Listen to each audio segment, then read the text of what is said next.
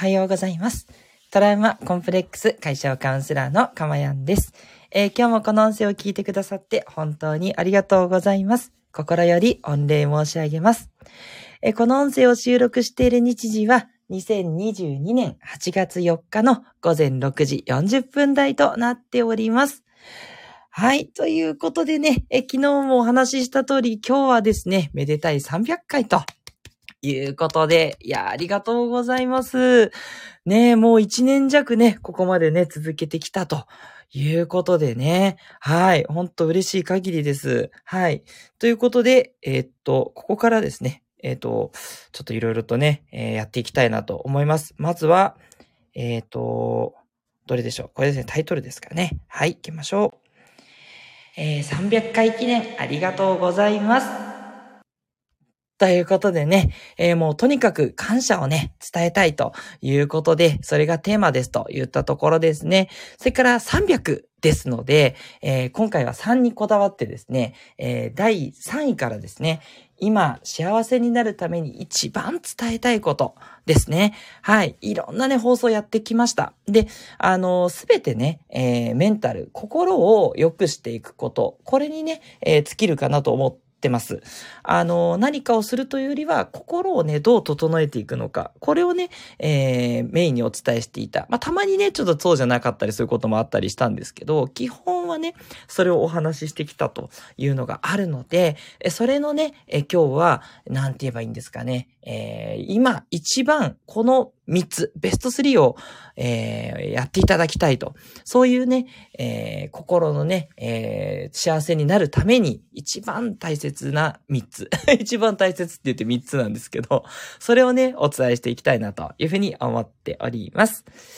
はい。では、えー忘れてしまった BGM いきましょう。えっと、やっぱりね、これかな一番好きな、これでいきましょう。よいしょ。はい。ライブで使用します。はい。ね、この曲がやっぱり多いですよね。そう、これ好きなんですよね。ということで、この、ちょっと切なげですけど、でもなんか爽やかな曲。これでいきたいというふうに思います。はい。えーメッセージいただきました。ありがとうございます。えー虹色マークのさやちゃんさんね。えー水戸で幼稚園運営されてるさやちゃんさんです。かまやさん、ハートマーク、おはようございます。これなんだろう私目が悪くて、牛さんかな？もうですね。第3位ということで、クラッカーを5ついただきました。ありがとうございます。えーということで今日は感謝をお伝えする日、そしてなんか美味しそうな、えっ、と、フルーツのケーキがあったんで、それを添えてみました。どうしてもなんかちょっとね、見切れちゃうんですけどね。はい。なんかそんなのがあります。えーそして、スコアさん、ありがとうございます。えースコアさんは長野からご参加いただいています。いつもおはようございます。ということで、いただきました。嬉しいです。ありがとうございます。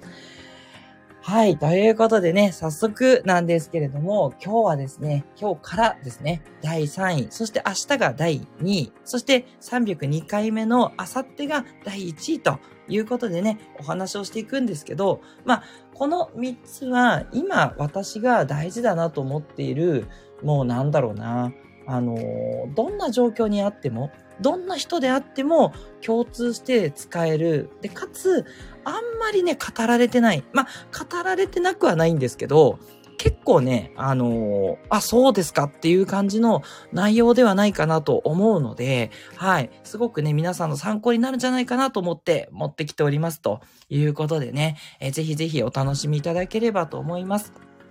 はい。えーこれでなずきひとりさんありがとうございます。ね、長崎からいつも参加してくださって、かつね、なずきさんは第1回からね、ずっと支えてくださっている名優のなずきさんです。ありがとうございます。おはようございます。キラキラキラキラ。300回おめでとうございます。キラキラ。ということで、ありがとうございます。ね。まさかここまでね、本当に毎日配信が続けてこれるとはという感じです。一時はね、やっぱりなかなか習慣になってなくて、あの、夜遅くになっちゃったり、でもほんとギリギリにね、あの、放送したりで、あとはあの、どうしてもその日にね、おあの、ライブ放送できないので、収録してね、あらかじめ、えー撮っといたものを流すという日はもちろんあったんですけど、それでも毎日配信をするということはね、ここまで欠かさずに来ました。ということなんでね、もうそういう意味でもね、もう記念ということですし、そして何よりここまで続けてこれたのは、本当に聞いてくださる皆さんのおかげなんですね。さすがにね、誰も聞いてないのにずっと一人でベラベラ喋るっていうのは、できなくないかもしれないけど、やっぱりきつかったんじゃないかなと思って、それだったらもういいかなって思う瞬間がきっとあったと思うんですね。ところがね、もうこうやって聞いてくださる皆さんがどんどん増えてきていて、で、毎回ですね、まあ大体なんですけど、あの、ライブで、まあ、あの、いろいろありすれですね、大体10人ぐらい聞いてくださって、で、あのー、収録したものをね、置いておくと、だいたい30以上のね、再生数がございますので、なんかすごくね、あの、多くの方にね、刺さる、そんなね、えー、内容になってるのか、えー、はたまたね、え、この、えー、癒しと言いつつ、この軽妙なトーク、え そこに惹かれてなのか、なんかね、多くの方がね、こう、支援してくださっててるんですね。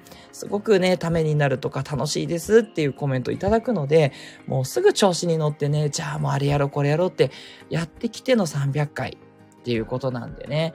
はい。もう変わらずね、このスタンスで続けていきたいなと、ね、何かがある限り、な、あるまではね、やっていきたいと思いますんでね、ぜひぜひよろしくお願いしたいと思います。はい。えそして、読書語りの哲也さんありがとうございます。おはようといただいております。嬉しいですね。哲也さんはね、いつもね、コメントたくさんくださって本当に支えていただいてます。哲也さんとね、コラボレーション、えっと、よく告知に出させていただきましたが、8月26日金曜日の午後2時からとなってますので、え、どうぞお聞き逃しないようにお願いいたします。私のチャンネルになります。そして、えー、オグ、ロースイーツ屋の療育馬さんからいただきました。えー、寝る前食べても安心スイーツ。マジですか？私ね、スイーツ本当に好きなんですよ。昨日も、あのー、まあ、ちょっとね、成城石井っていうちょっとお高めのね、スーパーでね、えー、マドレーヌを買って食べたりとかですね、あとクイニーアマンを食べたりとかですね、なんだクイニーアマンはって感じですけどね、なんかパリパリしたキャラメルのついたパンみたいな感じなんですけどね、そう、ダイエットしてるのにそんなもん食べちゃう、そんな、あの、食い地の張った私なんで、もうこれはね、ちょっと何としてでもちょっとこのロースイーツ、えー、確認させていただきたいと思います。すいません、ありがとうございます。おめでとうございます。ハートマークいただいております。嬉しいです。そして、哲也さん、え、寝坊。やっぱり毎朝のライブ配信はすごいっすということで。いやいや、寝坊って言ってもね、まだ6時台ですから、全然早いんじゃないでしょうか。ありがとうございます。そう、私ですね、あの、実は秘訣があってお伝えしたと思うんですけど、この前に、あの、30分か1時間ずっとベラベラ喋る回があるんですよ。で、そっちも参加しないと、やっぱりなんだろう、私がいなかったらこうね、あの、盛り上がんないじゃないですか、つって お前が言うなっていう感じなんですけど、あの、というよりは、なんだろうな、なんかそこに参加したいんですよね、やっぱりね。はい。そうすると、やっぱそこで起きようってなるんで、最悪そこで起きてます。だから必ず毎朝放送できてるんであって、あの別にそんなにね、偉いわけじゃないんですよっていうことで、ちょっと哲也さんのね、コメントにフォローいたしました。はい。そしてスコアさん、もうすぐ1年なんですね、ということで、そうなんですよ。スコアさんもね、だいぶ初期から聞いてくださってますよね。ね、200回以上は聞いてくださってるんじゃないですか。そう考えるとね、あの、スコアさんのこう、なんだろう、えー、聞いてくださってる量もものすごいことになってますよね。ぜひぜひね、あの、どんな風にね、心が変わっていったかとかね、教えていただけたら嬉しいです。あ、またはね、いや、あの、毎朝聞いてますけど、そうでもって言ったら言ってください。ちょっと反省させていただいてね、あの、あの、今後もうちょっと頑張りますんで、全然ね、あの、正直なご意見をね、スコアさんお寄せいただきたいです。なずきひとりさんもですね、はい、あの、この放送をここまでいて、なんかどう思われたかなんかそんな感想とかいただけたらちょっと嬉しいです。クエニーヤマン美味しいっていうことで、ハート3つマークのニコニコマークいただきました。美味しいですよね。いや、本当に。そう、わかってるんですけどね、もう罪悪感と共にいただいちゃってます。はい。え、てつやさん、クイニーヤマン、クイニーヤマンへの食いつきがすごい。えー、昔、焼きたてジャパンで漫画で知った甘いパン。焼きたてジャパンいいですよね。あの、太陽の手ですよね。そう、あったかい手だから、主人公が。それでね、パンが美味しくできちゃうっていうね。そんなのをこう、超、えっ、ー、と、なんて言うんでしたっけ？えっ、ー、と、チートじゃないっていうね。そんな技術を持った主人公のですよね。はい。私もよく読んでました。焼きたてジャパン。懐かしいな。そういうなんか、ダジャレ満載だったような気がするんですよね。ねえ、いや、なんでそんなにね、ダジャレ好きなんでしょう、小さい子は。はい。ということでね。すいません。クイニーアマンじゃなかった。そっちに行ってしまった。そうです、そうです。はい。やっぱ言葉の響きですかね。面白いですよね。はい。ということで、10分間ですね。皆さんのコメント、もう10分経ったんですね。いや、早い早い。えー、どんどん行かないとですね。ということでね、いよいよ、すいません、もったいぶってるわけじゃないんです。すぐ発表しようと思ったのに、皆さんからコメントいっぱいいただいて、本当に嬉しいと思っちゃって、ありがとうございます。では、え幸せになるために今一番伝えたい第3位をお伝えします。この第3位がちょっと一番なんだっていう内容ですね。それは、すべてのバランスは心地よさで決めるということなんです。またタイトルコール忘れちゃった。えっ、ー、と、タイトルコールをやめて、どれにしよう。じゃあ、コンサートホールかな？これ行ってみよう。はい。すべてのバランスは心地よさで決める。決まりましたかね？どうなんだろう？わかんないです。自分では後で聞きます。はい。すべてのバランスは心地よさで決めるということでね。はい。これが、えー、今すごく大切だなと思っていて、で、300回なんで第3位ではあるんですけど、私の中ではじわじわ上がってきて、まあ第3位につけたっていう結構おニューな、えー、心の習慣になってます。これはね、皆さんにもぜひお伝えしたい。はい。で、何が心地よさで決めるなのかなんですけど、あの、二つの、なんだろう、対立軸で迷うことってないですか？例えば、自分を優先するか他人を優先するかとかです。はい。だから自分を優先して自分のやりたいことをやるべきか、まあ、他人を優先して、まあ、他人って言っても家族とかね、他の他者ですね。だから家族がやりたいことをやるか。だから自分がやりたいことは、うん、なんだろう、家でね、涼しいところでコーヒーを読みながら読書なんだけど、子供たちは暑い中出かけて公園で虫取りをしたいわけですよ。で、そこにね、パパ付き合ってママ付き合ってなわけですよね。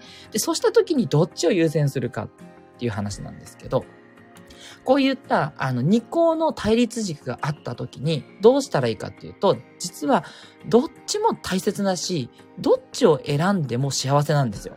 そう。そこは変わらないんです。で、問題は、どれだけのバランスでそれぞれを取っていくか、これが大事なんですよ。だから、自分のやりたいことばっかりを優先しても、あれだし、かといって他人に合わせてばっかりでもしんどくなる一方なんですね。うん。で、どうしたらいいかっていうと、これぐらいのバランスがいいんじゃないかっていうところを自分の心地よさで決めるっていうことなんですよ。はい。これね、あの、さらっと言ってますけど、すごく大切だと私は思っていて、そう、これをね、えー、逆に、えー、落として、腑に落としていただくと、すっごく楽になります。何かっていうと、もう今日は自分を大切にする日だから子供たちにごめんねって言っても OK だし、今日はもう自分のことは一旦忘れて子供たちにしっかり付き合おうっていうふうに子供たちの世話をするっていうふうにね、これ自分の中ではっきり割り切れるんですね。これが大切で、なんかね、子供の対応してても、ああ、自分の方優先したかったな、家でゆっくり本読みたかったなっていう風になるのか、で、はたまた自分のやりたいことを優先してても、なんか虚しくなって、あ、子供たちのこと本当に置いといて自分の好きなことなんかしていいんだろうかって言って罪悪感になっちゃったりとかね。これね、どっちも幸せじゃないんですよ。簡単に言うとね。うん。そんな気持ちで、それぞれの過ごし方をしても、全く幸せではないと言い切っていいと私は思ってます。なので、大事なことは、バランスを決めて、もうそう決めたらそれをしっかり楽しむ。それにしっかり没頭していくっていうことが大事なんですね。これ全部そうです。だから仕事をするのか、もう余暇の時間を楽しむのかとかもそうで、自分のバランスでいくっていうことですね。もちろん仕事だから自分の裁量では決められないこともあると思います。残業しなきゃいけない日もあるだろうし。だけどそれも、もう残業しないと決めたらしない。もうスパッと仕事を終えて、後の仕事が残っているか気にせずに、自分のやりたいこと、趣味にや、をやる、その時間を設ける。で、これも、バランスを決めるってことですね。あんまり仕事が溜まりすぎても、やっぱり気になっちゃうじゃないですか。だからたまには残業して、仕事をしっかり仕上げる日も決めるとかね。それかもう、今日はもう逆にバッサリと有給を取って、自分のために時間を使うんだっていうふうにするとかね。そう。で、これは自分の心地よいバランスで決めていいんだよってことなんです。どれだけのバランスで仕事すればいい、どれだけのバランスで自分の楽しいことをすればいいか、これは人によって違うし、その時のステージによっても違うんですね。だから、もうそれはね、自分でバランスをどんどん変えてっていいんですよ。変えてってよくて、ただそのバランスを自分の中できっちりこのバランスだって決めて、それで動くっていうこと。これが大切ですね。でそうしないと、なんか仕事してるのに、ああ、早く疲れたな、遊びたいなって、まあ、そうなるっちゃなるんだけども、あの、それがね、健全なそれならいいんだけど、不健全な形になっていくのは良くないし、やっぱり鬱になっちゃったり、ね、あの、仕事がね、つまんなくなるとか、いろいろなメリット、デメリットが出てきます。で、逆に自分の楽しいことをやってても仕事のことが気になっちゃって、全然なんか心から楽しめてない。これもね、良くないんですね。どのバランスで取ったってなんとかなるし、うまくいくんですね。うまくいくようにあなたは、えー、全然采配を振るっていきますから、ね、遊ぶときは思いっきり遊んで、仕事をするときは思いっきり仕事に打ち込んで、で、そのバランスをどうするかを自分でしっかり決めましょう。っていうことなんです。はい。ということで、すべてのバランスは心地よさで決める。もう何でもそうですね。まあだからた、私なんかそのダイエットとかもそうで食べる量とかも、あの、決めてます。ここで食べるか食べないか。悩む時あると思うんですけど、それはもう自分がこれ食べたら心地いいかどうかとかで決めたりします。そう。もうね、絶対にこれはね、なかなか食べれないスイーツって出たらもう食べるって決めてます。で、逆に、他の人と、例えばレストランに行っても、自分が食べたくなかったら、もうドリンクバーだけで済ますとかね。うん、そういうふうにして、えー、適正な体重を保つように心がけてます。食べたい時は食べればいい。食べたくない時は人に合わせて食べることはしない。だけど、まあ、あの、人とお付き合いするのも大事なので、え、軽くね、食べたりはしますけど、これだけでって言ってて周りの人が、え、そんなんで足りるの？かまやんみたいな風に言われたら、あ、もうね、ちょっとさっき食べ過ぎちゃって、とか言ってね、多少嘘ついても全然いいと思ってて、他の人にね、気を使わせないぐらいだったら全然嘘ついてもいいと思うんで、本当は食べてなくても、もう食べてますって言って、周りの人も心地よく過ごせるように、うん、配慮してあげればいいだけであってね。そう。そういうね、私、あの、他の人を配慮する嘘は OK だと思ってる人なんで、それをしてでも自分の、なんだろうな、やりたいことを貫く。自分のバランスを貫くってことですね。はい。これがすごく大事だと思います。でね、これなんで第3位かっていうと、どんなことにもこれ使えるんですよ。そう。もうこれね、私発見しちゃった。だからね、これ聞いてた人はすごくラッキーなんですけど、もうね、全部これで決まります。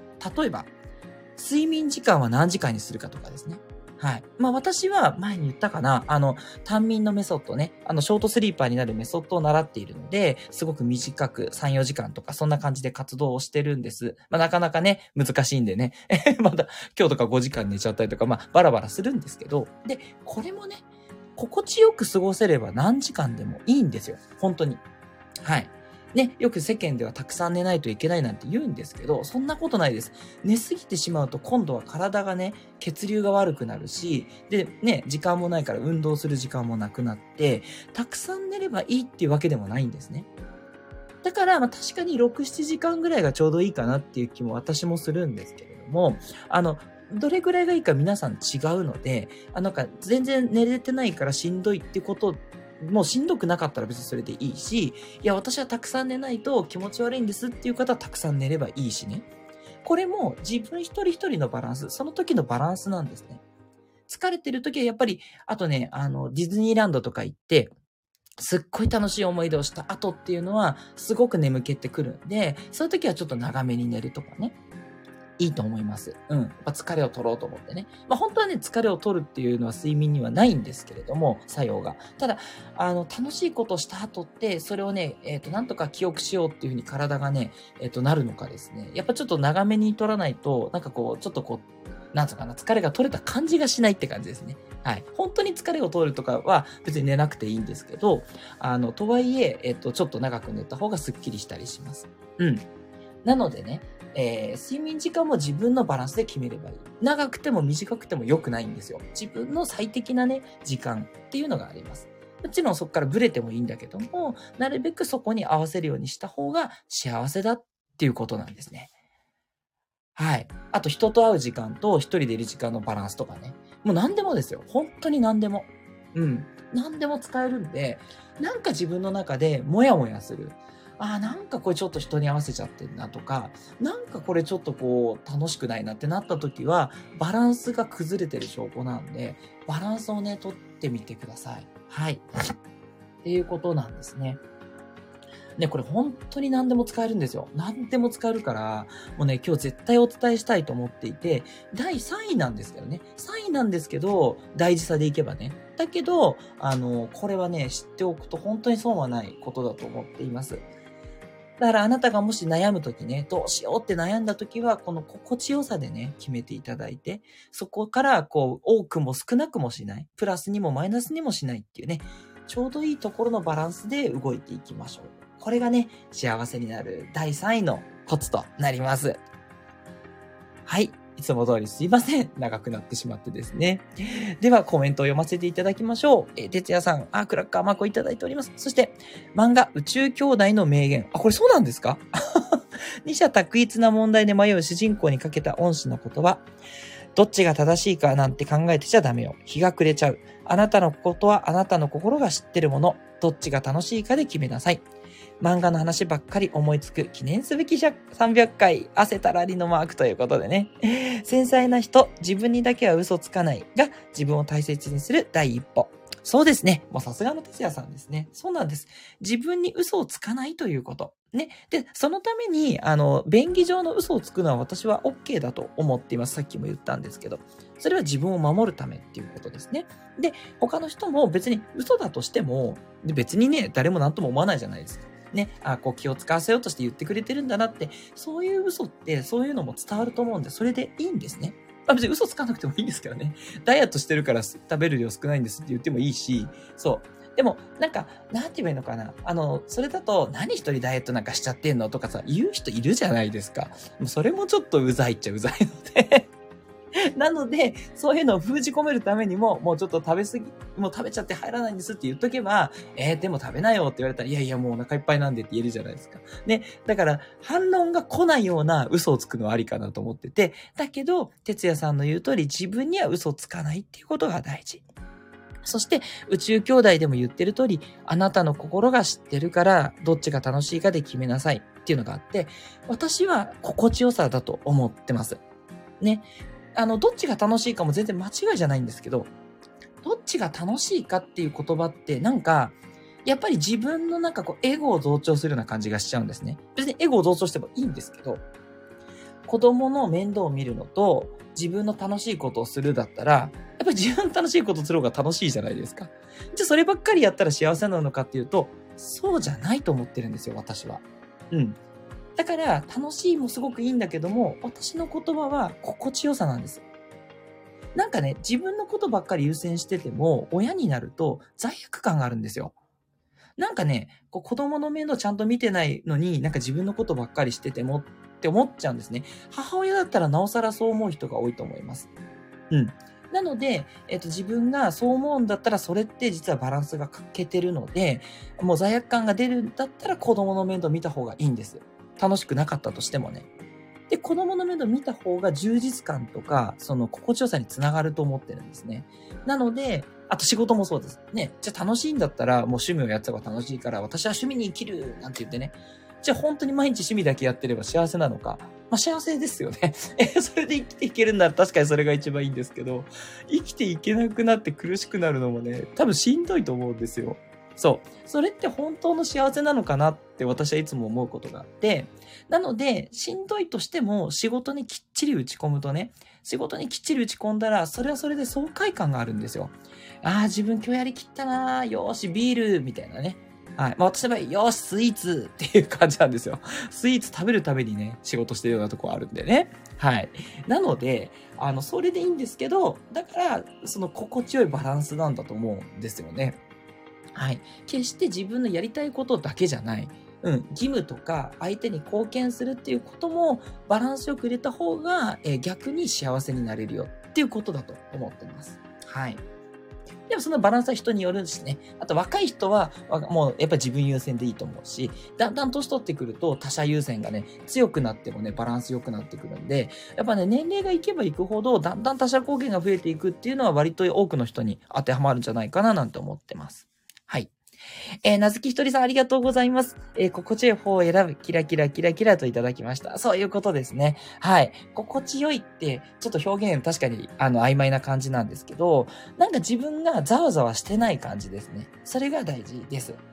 なので、あの、まあ、さっきの仕事の例でいくと、職場とかで、なんかこうパワハラめいてるとか、なんか感じの悪い人がいるって言ったら、やっぱりちょっとね、離れた方がいいと思うし、もうそれがちょっとあまりに自分に当たりが強いんだったら、やっぱり、あの、部署変えてもらうとか、それこそちょっと転職するとか、そういう方が私はいいと思ってます。自分のメンタルを守ることってやっぱすごく大切だと思ってますから、うん、心地よい方を選ぶ。これが特にかく大事っていうことでね。まあ、これもね、あの、心地よい心地よいって言って、なんかいつもこう、のんびりしてるのがいいかっていうと、これもちょっとなかなか難しいとこがあって、心地悪いって言ったらあれなんだけども、心地よくいられる時間と、例えばちょっと頑張る時間っていう意味ですね。うん。ちょっとなんかへ、いや、いまいちだなって人いるけど、ちょっと頑張ってみようっていう、そういうバランスもあってもいいと思います。自分の無理のない範囲で、心地よくなくてもその時間を取るっていうね。うん。それも無理ない範囲でね、自分のバランスが取れてる中でで、ちょっと挑戦していく時間っていうのはあってもいいと思いますね。そういう意味では、あの、パラドックスなんだけども、心地よい時間を、なんか常にね、ゆったり過ごすとかじゃなくて、そう、心地よい時間と挑戦する時間、うん、ちょっとしんどいんだけどっていう時間のバランスっていうのもね、見てもらってもいいと思いますね。えそして、哲也さん。え、確かに楽しい、わがまま、避難、楽しいイコールわがままイコール非難のニュアンスを持つ言葉が共通認識ですね。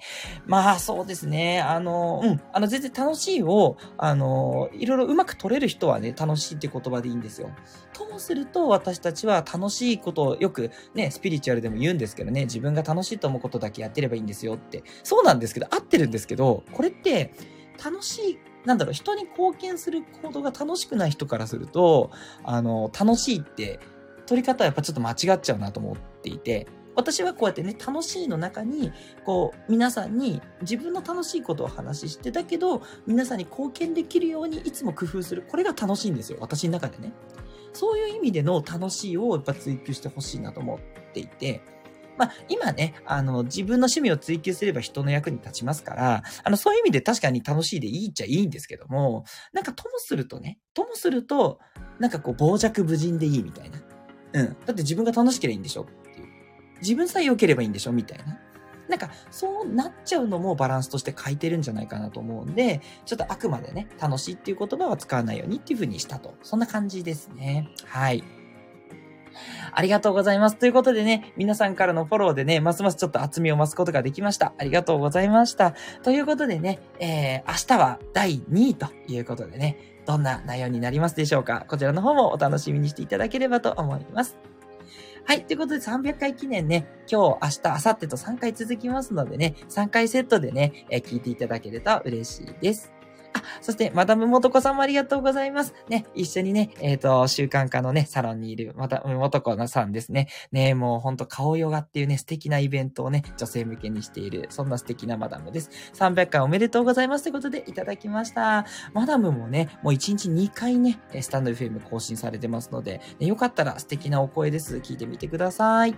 あ、吉ムさんもありがとうございます。3回セット聞きます。ということで嬉しいです。もう私が今大事だと思うね、要素3つをね、ぎゅっとお伝えしていきますので、はい、この3回だけ聞いていただけたら嬉しいと思います。ね、いやいや、毎回大切な話してるんですけどね。そう、特に大事な話ということになります。トラウマコンプレックス解消カウンセラーのかまやんです。本当にいつも皆さんありがとうございます。ね、これからもどうぞ末永くよろしくお願いいたします。良い一日をお過ごしください。